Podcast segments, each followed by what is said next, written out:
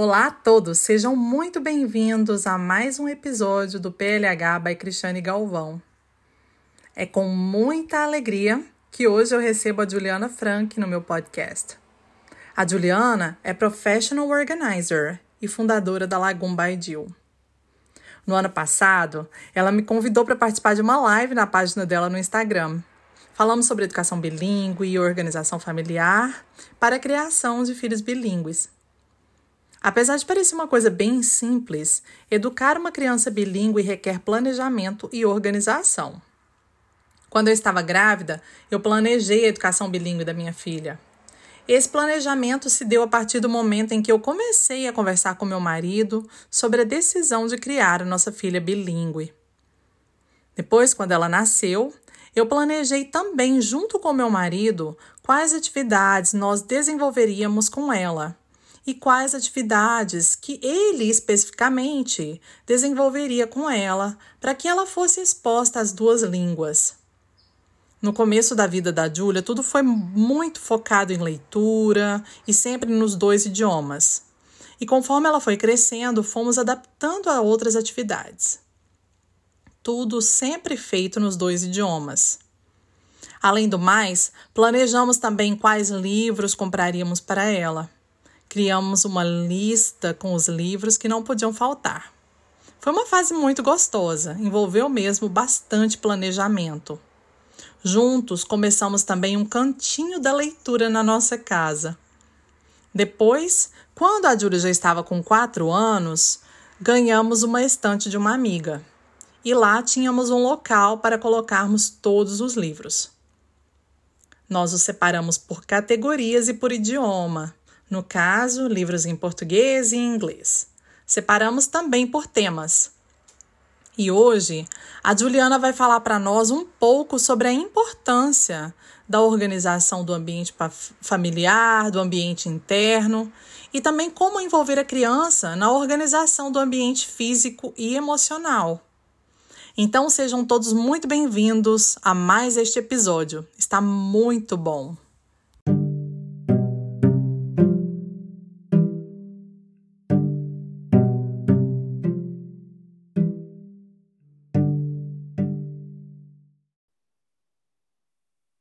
Juliana, muito obrigada por aceitar o meu convite de participar nesse episódio do meu podcast. Estou muito feliz em tê-la aqui. É como se estivéssemos continuando uma conversa, né, de alguns meses atrás. Então, por favor, se apresente e fale para nós um pouco sobre você, sobre a abordagem de organização Lagoon Jill. Cris, eu que agradeço primeiramente o convite, eu estou muito honrada de fazer parte do seu podcast. Bom, Começando com a minha apresentação, eu sou publicitária de formação, que é um pouquinho diferente de ser personal organizer. Eu sou a Juliana Frank, publicitária de formação. Eu venho de uma carreira corporativa de mais de 15 anos, quando eu resolvi me mudar definitivamente para cá, três anos atrás. Mas, entre indas e vindas, Cris, desde 2014, eu estou em trânsito nessa mudança tanto de carreira quanto de país foi quando eu fui trabalhar como babá, já aqui nos Estados Unidos, o meu primeiro emprego, de uma criança e dois pré-adolescentes, eles são irmãos, e haviam perdido a mãe recentemente. E eu, como babá, comecei a organizar a casa, que precisava de uma nova rotina. Era fundamental para aquela criança e para aqueles pré-adolescentes se encontrarem numa nova rotina. Foi quando eu me deparei com o processo da organização interna, não só a física, entendendo que durante esse processo, em todo esse decorrer, o fato de você organizar os espaços físicos era tocar na história daquela família, na história daquelas crianças, e que uma coisa estava totalmente integrada à outra. Então, eu fui me especializar dentro da indústria de organização, me especializei em diferentes setores da indústria, aqui já nos Estados Unidos, na Naple, e as minhas pesquisas sobre como integrar esses dois conceitos de organização, tanto a organização física quanto a interna do indivíduo que estava sendo organizado em si, eu me deparei com um estilo de vida dos países nórdicos, que se chama Logum, que significa união ao redor da mesa, né? é, não muito nem pouco, o que é suficiente para todos que ali compõem aquela mesa. Incrível. E que é um conceito bem interessante, nascido aí, segundo a lenda, com os vikings, né? Bom, aí eu pesquisei mais a fundo esse conceito e falei, por que não integrar com a organização profissional? Foi hum. quando eu integrei esse conceito ao meu trabalho e que a minha busca não é pela casa perfeita, organizada de forma perfeita, e sim de uma casa que inspire a buscar o que se quer viver naquela casa. Uma uhum. casa com vida, uma casa com movimento, mas um movimento com intenção. Nossa, que lindo, Juliana. É muito bom, porque tudo que você faz é tão significativo, né? Não é só o fazer por fazer. Eu amo esse significativo que você traz para as coisas, o significado, né? É. E é por isso que eu, eu acho que a nossa conversa tem tudo a ver mesmo, sabe? É, a educação bilíngue com a organização e essa organização interna também, que nós vamos falar mais ainda, ainda nesse podcast, nesse episódio. E então, quando falamos né, da organização para a criação de filhos bilíngues, pensamos não apenas na organização familiar, na organização interna, ou seja, na tomada de decisão da criação bilíngue, né? mas também no ambiente físico da nossa casa para a chegada dessa criança. E, Juliana, conte para nós quais são os fatores principais é, que uma família que vai seguir o seu conceito, o conceito Lagon Baidio, deve se deve levar em consideração, né, quando estiver organizando o um ambiente para uma criança que vai ser criada em dois idiomas. Sim, Cris, isso é algo que eu vejo corrente nas casas que eu atuo, é, aqui nos Estados Unidos, até porque a, o pensar no espaço físico envolve o diálogo entre os pais, né? Envolve o diálogo entre a família que ali vive naquela casa e que nem sempre acontece. Muitas vezes a mãe toma decisão pela decoração ou pela pela definição de como será o quarto da criança, o pai define como vai ser a sala da casa, se é uma casa nova e eles estão mudando, enfim. Mas isso eu entendo que não é saudável, deveria haver um diálogo quando se trata da educação a educação bilíngue da criança, né? É, e da questão cultural também que vai ser tratada naquela casa. Então, esse diálogo, esse acordo é muito importante. E daí, a minha dica para a criação desses espaços físicos deve ser pensado em estações. É como se nós dividíssemos a nossa casa em departamentos, né? E cada estação, cada departamento, dentro da minha metodologia de organização, eu defini o que eu chamo de três Is, que é o I de ser uma organização intencional, uhum. interativa e integrada. Que eu vou explicar um pouquinho aqui. Oh, meu Deus, isso é bom demais. O intencional, dentro do quarto da criança, por exemplo, vamos pegar aqui o quarto da criança. Pode ser uma estante com livros expostos nos dois idiomas que vai ser tratado e falado naquela casa. Uhum. É, um cantinho para exposição de imagens, de palavras nos dois idiomas, de símbolos que represente aquela cultura que está sendo trazida, adquirida pela criança, do idioma que se pretende ensinar como a segunda língua. Enfim, é possibilitar a criança estar num espaço de imersão. Ela precisa se sentir imersa ao redor daquilo que fala com ela na casa, seja na decoração, seja é, no, no, espaço destinado para ela dentro do quarto, ou dentro da sala, ou dentro, enfim, do quarto dos pais, mas ela precisa se identificar com aquilo que está sendo passado para ela. Exato. Maravilhoso isso. Agora, um espaço interativo é quando esse espaço intencional ele passa a ser explorado pela criança sem riscos, lógico, né? com segurança, sempre pensando na segurança em primeiro lugar, que a gente fala muito dentro da, da organização, mas que permita o movimento da criança em explorar o que é lúdico, né? Com o toque das mãos, a observação das cores. Vocês, é, pais, podem utilizar códigos de cor, por exemplo, para falar tudo que estiver marcado em amarelo é nome de frutas, tudo que estiver marcado em verde é nome de flores porque é mais fácil para a criança associar pelo código de cor o que está sendo ensinado ali dentro de cada categoria, né? Totalmente sensorial, né? Exato. E parece simples, Cris, mas em muitas casas que eu trabalho, a criança ela é passiva nisso tudo. Ela não é ativa no que se refere ao explorar a língua, explorar a cultura. Porque sabe aquelas frases que eu mais escuto quando eu estou organizando uma casa e a criança está ali por perto? Os pais falam assim: já disse, não coloca a mão aí. Aí vai mexer nisso de novo. Eu já falei para você não tirar isso do lugar. Ah. Então, isso não funciona no processo de educação bilíngue. Se a criança ela não tem permissão para explorar o que está sendo oferecido para ela de forma lúdica, de forma criativa, como que ela vai adquirir aquela cultura ou aquele idioma? Como ela vai aprender? Exato. Né?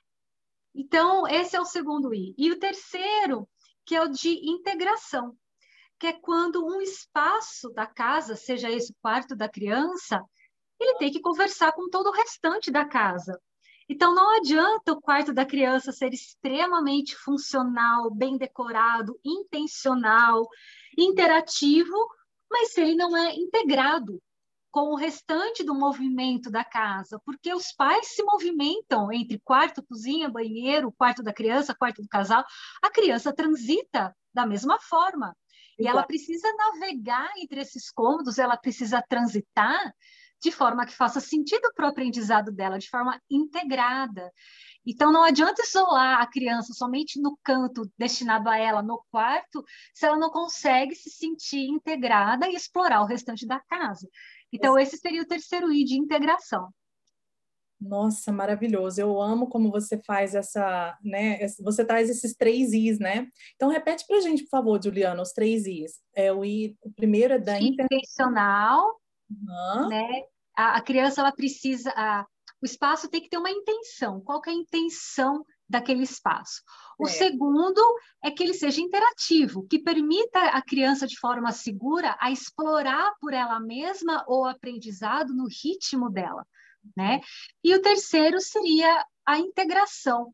Aquele espaço destinado para o aprendizado, ele deve refletir em toda a casa de uma maneira integrada, né? Para que a casa toda converse com a criança e a criança com a casa. Nossa, maravilhoso isso, né? E isso pode começar a ser feito desde a gestação, né? Sim. uma família que está esperando aquela criança já pode começar todo esse processo ali, né? Naquele momento. Nossa, maravilhoso. Exato. Que é o momento que os pais definem a metodologia que vai ser utilizada com aquela criança, né? Então, às vezes, a, a, é, é um método que pode ser é, feito de, uma, de um processo tão natural para a criança, ao invés de um processo impositivo, né? A partir do momento que a casa fala a mesma metodologia que os pais querem passar.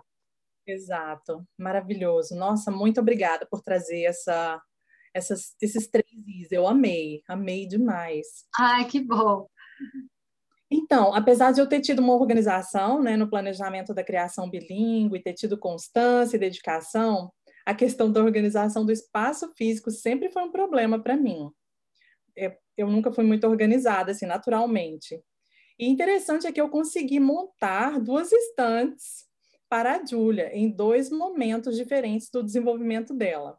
A primeira era uma estante pequenininha, de escola montessoriana, da alturinha dela ali, do, tamanho dela, pois o objetivo era justamente que ela alcançasse e a segunda já foi uma estante comum, que cabia todos os livros que nós temos ainda, e é que está no quarto dela. Enfim, a organização dessas duas estantes foram primordiais para mantermos os nossos livros em ordem. E hoje é interessante que ela mesma, a Júlia mesma, separa os livros e os categoriza na estante. Então, é, enquanto eu estava preparando a nossa conversa, eu pensei, Juliana, além da organização da estante, quais outras atividades que você aconselha pais a envolverem as suas crianças nessa organização do ambiente físico? Isso que você comentou é bem legal, é bem importante, porque eu defendo muito essa questão é, do método Montessori, né, educação montessoriana, porque é quando você permite essa integração e essa interação da criança. Então, pensando nesse método é, que enfatiza a interação da criança com o meio pela qual ela está sendo desenvolvida ali no aprendizado bilíngue, com as atividades que ela se sinta à vontade, o mais importante não é a atividade em si, mas é como essa atividade vai respeitar o prazer daquela criança aprender uma nova cultura e um novo idioma. Né? Então, é, esse método Montessori, ele permite que a criança explore por ela mesma, como você disse que aconteceu com a Júlia, que ela mesma hoje organiza, porque ela não se sente pressionada a fazer. Qualquer atividade, ao meu ver, que é muito interessante para os pais, mas para a criança não é, e ela começa a criar uma certa resistência em relação àquilo, não vai haver o aprendizado. Né? Então, dentro do método de, de, organização e de criar sistemas e atividades de, é, organizacionais junto à criança, é fundamental encontrar o equilíbrio entre o método de educação bilíngue adotado e proposta pelos pais e a aceitação desse método pela criança. Quando há imposições, há resistência. E aí a intenção que nós tratamos na pergunta anterior ali, o I da intenção, deixa de existir porque aquela atividade ou aquele ambiente deixa de ser intencional, ele deixa de despertar o interesse, a curiosidade, aquilo que a criança tem do querer explorar com as mãos, com a visão, com a audição, e acaba sendo algo que a criança bloqueia e ela cria como resistência e ela não vai fazer. Exato. E é interessante que hoje às vezes ela mesma fala assim, mamãe, esse livro aqui, ó, não é em português, então ele fica naquela, naquela prateleira sabe? Então, ela, ela mesma já entende essa separação que eu comecei a fazer de leve com ela, assim, ah, vamos colocar os livros em português aqui, em inglês aqui, e tem os que ela ganha da biblioteca, da PJ Library, eu falei, vamos deixar esses bem aqui desse lado. Então, é interessante que hoje em dia ela já faz isso mesmo, com essa leveza que você falou, né, da questão de não, porque nunca teve essa imposição. Que é um ensinamento sem imposição. Sim, maravilha. E eu vejo que grandes, um dos grandes problemas em casa é organizar os brinquedos, Juliana. Isso aí é uma coisa que, assim, muitas famílias conversam, a gente se encontra com outros pais, a conversa sempre vem à tona. E a cada festa de aniversário, a quantidade de brinquedos só aumenta. Né? E então, o que você sugere para a organização do espaço de uma brinquedoteca dentro do seu conceito Lagum, neste caso? Certo eu gosto sempre de começar respondendo com base no conceito, porque quando a gente começa a entender o conceito, a forma de pensar na organização muda, né? Então, Sim. organizar brinquedos dentro desse método Logum, que é um método que busca equilíbrio e harmonia, não é pensar somente, Cris, em quais organizadores ou produtos organizadores ou caixas nós vamos comprar para armazenar os brinquedos. É novamente pensar na intenção, daquele brinquedo. A criança com muitos brinquedos expostos ao mesmo tempo ao redor dela é uma criança com grande possibilidade de não focar em nenhum deles, e muito menos no aprendizado. Uhum. Né? E, ao mesmo tempo, é, a criança ela se limita no processo criativo e na questão do explorar, já que há tantas opções ao redor dela. Uhum. Então, eu penso que determinar uma certa quantidade de brinquedo que pertence somente àquela brincadeira em si, qual que é a intenção daquela brincadeira que está sendo proposta para a criança? Então, vamos deixar somente os brinquedos que fazem parte dessa intenção. E com isso, a gente limita a quantidade de brinquedos e a criança é, se permite se é, explorar mais o senso criativo relacionado àquela proposta, que é daí que eu acredito que se é, adquire e se aprende de uma forma mais leve, né? Quando você limita a criança a ser criativa, você limita também o aprendizado. Então, uma brinquedoteca, ela deve ter a, a, o playroom, né, a sala de, de brinquedos da criança, ela deve ser muito mais intencional do que em quantidade. Né? As crianças principalmente hoje em dia, elas são menos ativas é, na brincadeira. Elas brincam um pouco, elas enjoam. E por quê? Porque elas têm o excesso. Quando a gente começa a trazer o equilíbrio do not too much, not too little, just the right, a criança ela tem somente o que ela precisa para o aprendizado daquela brincadeira e não mais onde ela vai perder o foco e ela vai acabar até sendo prejudicada na questão do aprendizado. Exato.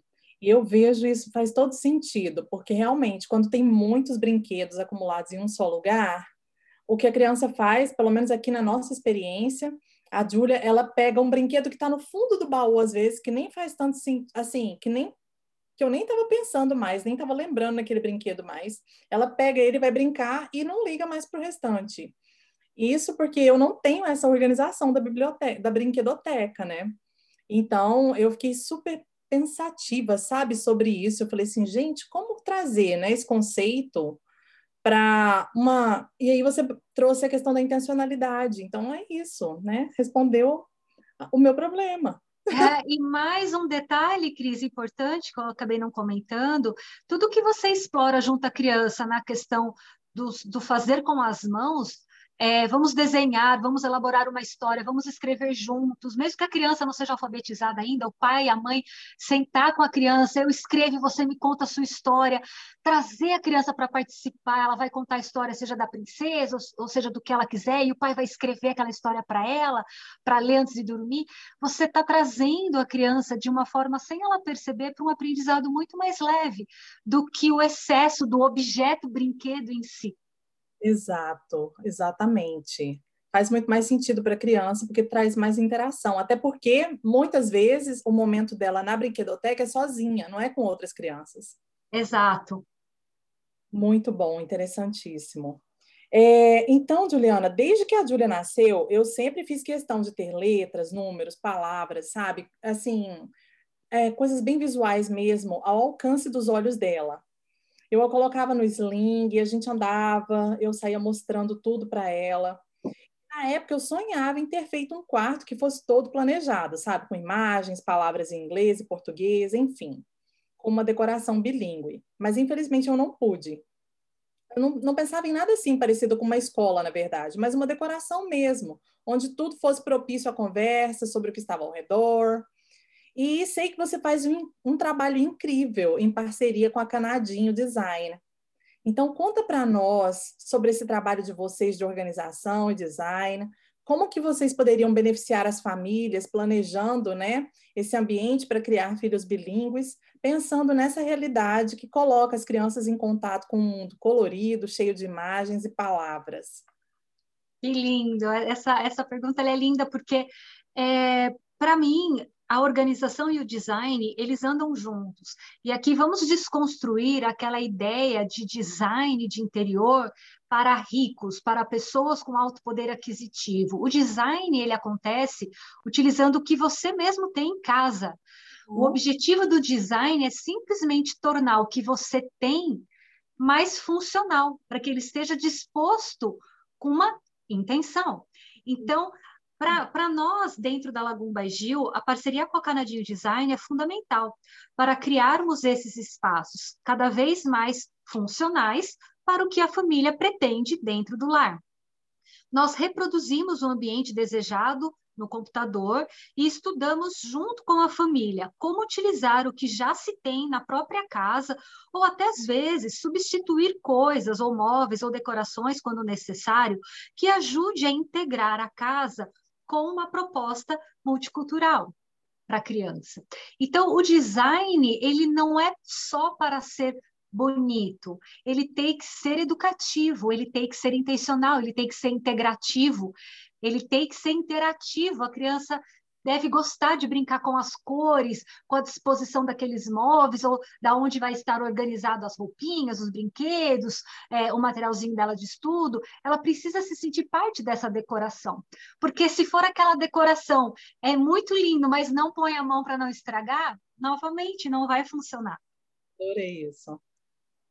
É verdade. E então, Juliana, no caso, é, por exemplo, eu posso então aproveitar o que eu já tenho, né? E recriar, no caso, por exemplo, se eu quero chamar você e a Canadinho Design para fazer um projeto no quarto da Júlia.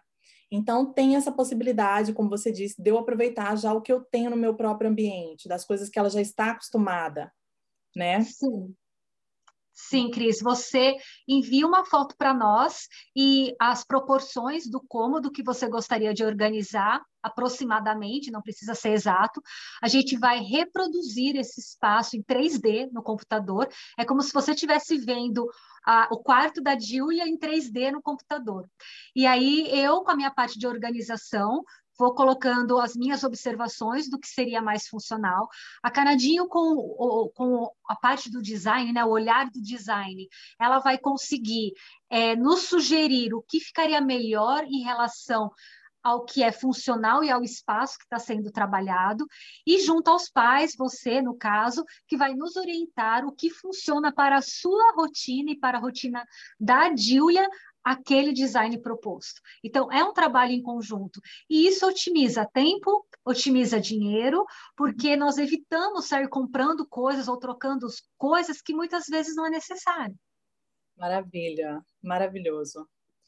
É, tá tão bom conversando com você, nossa, cada vez é uma surpresa maior, assim. Eu adoro também. Então, eu sempre digo que cada família vive uma realidade diferente no que se refere ao bilinguismo. E da mesma maneira, cada pessoa se organiza de acordo com as suas possibilidades, né? E com o que pode ter ao seu alcance. E vem justamente de acordo com o que você acabou de falar, né? É importante que cada família se programe para o contexto que lhes acomode melhor. Então, o que você diria que é primordial, assim, uma coisa que seja primordial no conceito Lagum e que pode ser adaptado à vida de famílias bilíngues, multilingües e multiculturais. Eu gosto muito desse tema porque a diversidade ela nos permite a não pensar nos extremos, né? E Lagum é muito isso. O conceito Lagum ele é simples. Tudo deve ser realizado de forma leve e sem extremos. Não há processo de aprendizagem leve, saudável, se houver pressão e imposição, né, Cris? Não há uma casa organizada de forma intencional e funcional se houver rigidez na interação com aquela casa, onde nada pode sair do lugar. Lagum é isso, é a ideia de harmonia e não de extremos. E isso dentro das famílias devem ser repensado em relação à decisão dos pais, ao diálogo. É, não existe a minha decisão é certa, a sua é errada, não existe ela aprende fácil, ela demora para aprender, não existe a minha criança é resistente, ou a minha criança é mais fácil. Tudo isso são extremos. Então, hum. vamos tentar repensar entre o que a mãe acha correto e o que o pai acha correto, o comum, o que atenderia a necessidade dos dois e da criança. Então, sempre achar esse ponto de equilíbrio é o que vai deixar todo o processo de aprendizagem e de organização mais leve. E isso é Lagum. Maravilhoso.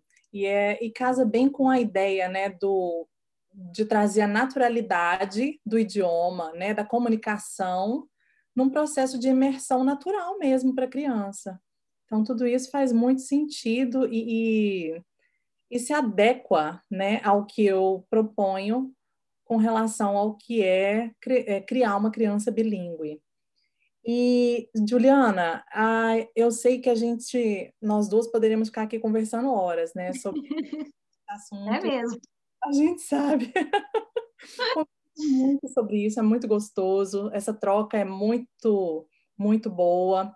Então, é, mas eu agradeço imensamente e eu vou deixar você, então, vou deixar esse espaço aberto agora para você deixar o seu contato, né? É, falar para nós como que as pessoas que estão te ouvindo no meu podcast podem te contactar. Por favor, deixe também uma mensagem para as famílias que estão nos ouvindo. Enfim, esse espaço é todo seu agora. Muito obrigada, Cris, por essa oportunidade. Eu realmente fiquei muito feliz de poder é, colaborar um pouco com a visão da organização. E a mensagem final que eu gostaria de deixar é que a organização física da sua casa, dos seus espaços, as cores, o design, deve ser o reflexo da organização, do respeito e do amor das pessoas que ali vivem e do que elas pretendem viver. Não há uma coisa sem a outra.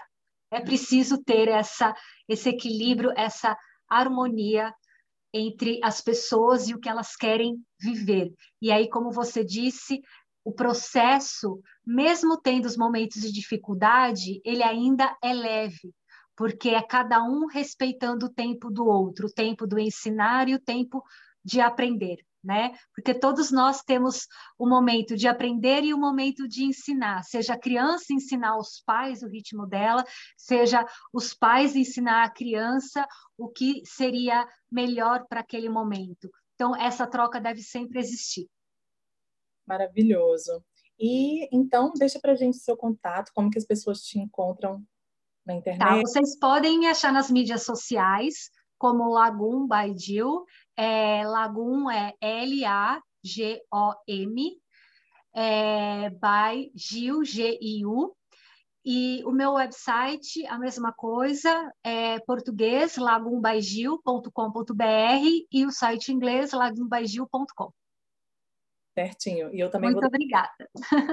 Agradeço, estou muito feliz de você estar aqui. Eu vou colocar todos os seus contatos também assim que o podcast for ao ar, que esse, que esse episódio estiver no ar, eu vou colocar lá os seus dados para que as pessoas possam te encontrar e que seja daqui para frente, quem sabe, muitas pessoas vão te procurar para fazer essa parceria aí que eu recomendo demais da conta e eu acho muito lindo esse processo todo e principalmente que eu tenho um carinho muito grande por todo o seu trabalho. Muito obrigada sinto mesmo e falo mesmo do seu, que você possa levar esse amor e esse, esse respeito que você tem ao aprendizado para muitas pessoas e que elas possam compartilhar com muitas outras, e cada um de nós nos ajudarmos umas às outras dentro das nossas áreas. Muito obrigada, Juliana. A gente se fala então. Um abração. Um beijo, obrigada. Tchau. Tchau, tchau.